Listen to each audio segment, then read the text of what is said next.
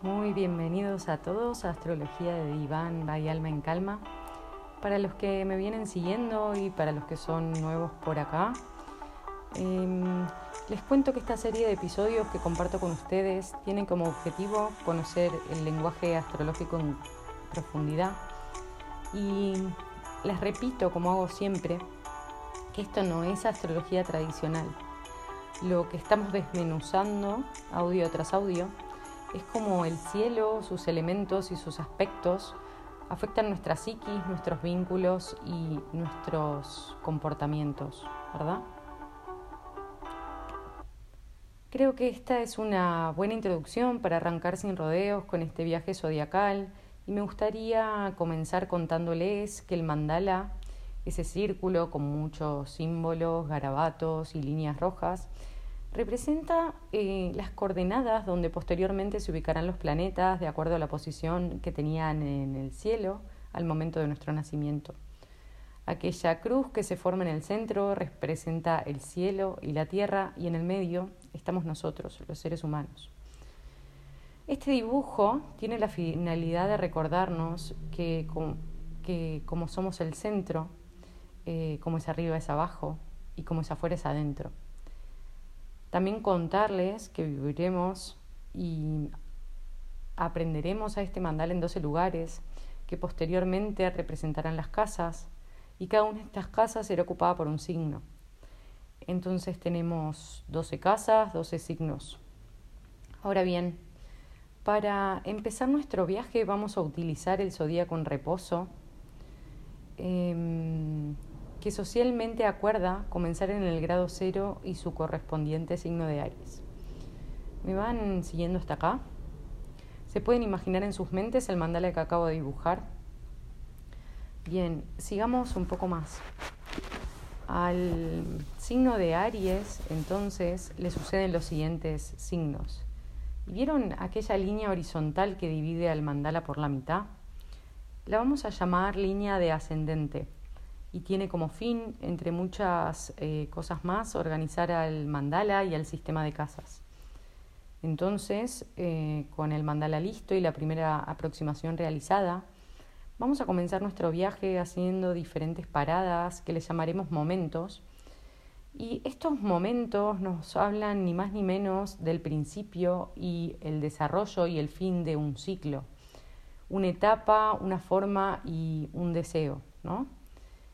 Entonces vamos a empezar con nuestra primera parada y la haremos en el signo de Aries, como bien les contaba, ¿no? Aries es el primer signo del zodíaco. Es una energía excitante, impulsiva, intempestiva.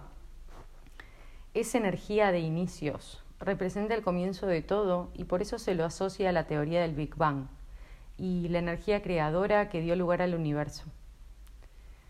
También podemos pensar que tomamos a Aries eh, como al inicio para ordenar al mandala, ¿no?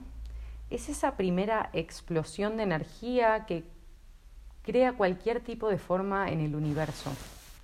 A Aries lo relacionamos con el elemento fuego y representa ni más ni menos que la intención del deseo.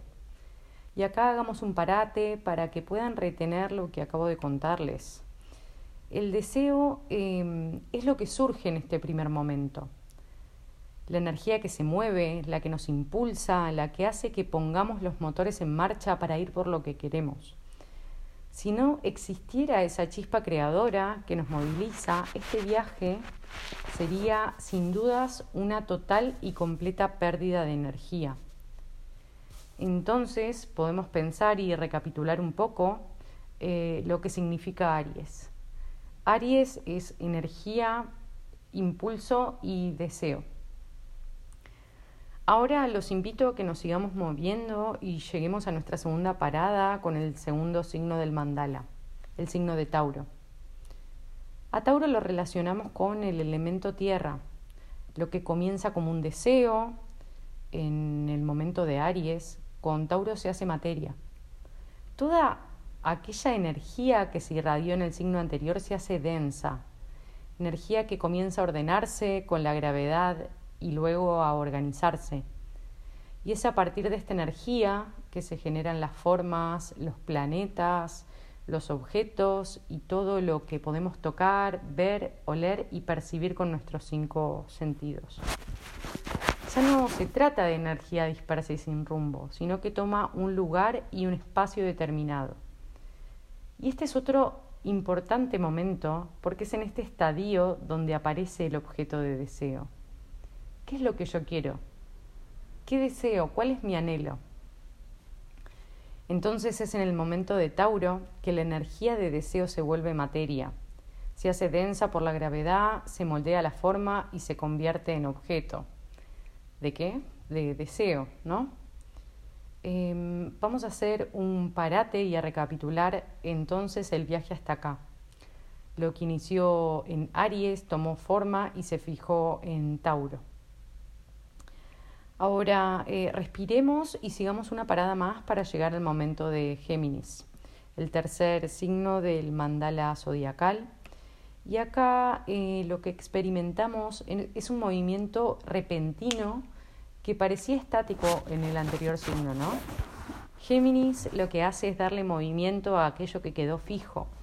Y este movimiento es un tipo exploratorio relacionado al juego, ¿no? Es el momento en el que ya nuestro deseo tiene forma de objeto y comenzamos a jugar y explorar con él generando más y más movimiento. Lo más importante de este momento es que aparece el concepto del lenguaje y la comunicación.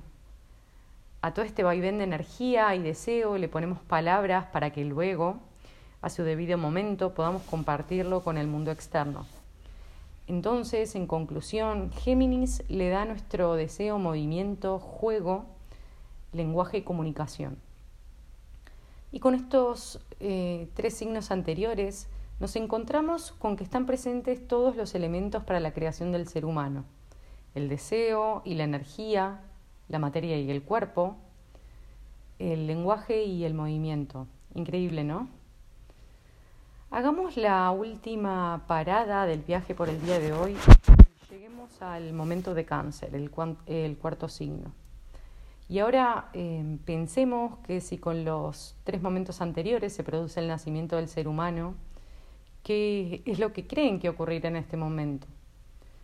Bueno, en el estadio de cáncer hablaremos eh, de lo que es la gestación y la forma lo asociaremos literalmente como con un huevo, porque ahí adentro es donde se produce la vida y donde todo toma forma. Pensemos en un huevo conformado por una capa dura que lo protege y una parte blanda donde puede expresar toda su emocionalidad y su sensibilidad.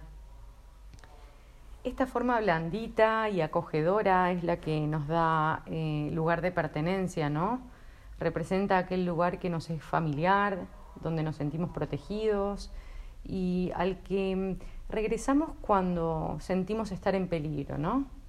Entonces lo que sucede es que a partir de eh, estas experiencias eh, e historias eh, y tradiciones que se gestan en este estadio, se va a conformar el yo, que es nuestra personalidad. Es aquel momento del viaje que representa todo aquello que comenzó como energía dispersa y que ahora lo que necesita es tiempo de desarrollo y gestación. Entonces pensemos qué es lo que podemos eh, relacionar al momento de cáncer. Eh, en el momento de cáncer se gesta la forma, es lo que nos da pertenencia, eh, lo relacionamos a la familia, a nuestra historia, a la tradición, a cómo fueron nuestras experiencias infantiles y acá lo que va a aparecer, que es luego lo que vamos a desarrollar con posterioridad, son nuestros mecanismos de defensa, aquellos mecanismos a los que recurrimos cuando sentimos que estamos en peligro eh, o que estamos en crisis y que no sabemos para qué lado agarrar. Esos mecanismos instintivos que quedan fijados en el momento de cáncer y que si no los cuestionamos los vamos a repetir en la vida adulta y nos vamos a relacionar desde ahí, desde un lugar de miedo, eh, incertidumbre e y incomodidad. Por eso es tan importante, como siempre les digo, eh, trabajar en nosotros, en nuestra carta, en nuestros patrones de conducta, para poder avanzar y evolucionar. Bueno amigos, hasta acá llega el capítulo de hoy. Sé que quizás esto les suene confuso y hasta por momentos eh, difícil de asimilar. Y esto sucede porque la astrología es un lenguaje compuesto por símbolos que tenemos que aprender a incorporar. Y si a esto le sumamos el tinte psicoanalítico que tiene esta explicación, sin dudas por momentos generará confusión, ¿no? Les pido sin embargo tengan paciencia. Prometo poner todo de mí para transmitir cada conocimiento que me fue transmitido y verán que al final del viaje todo esto les hará sentido. Les quiero agradecer a todos por haberme acompañado una vez más y como siempre les digo, espero encontrarlos la próxima para seguir transitando este viaje que cada día se vuelve más complejo y excitante.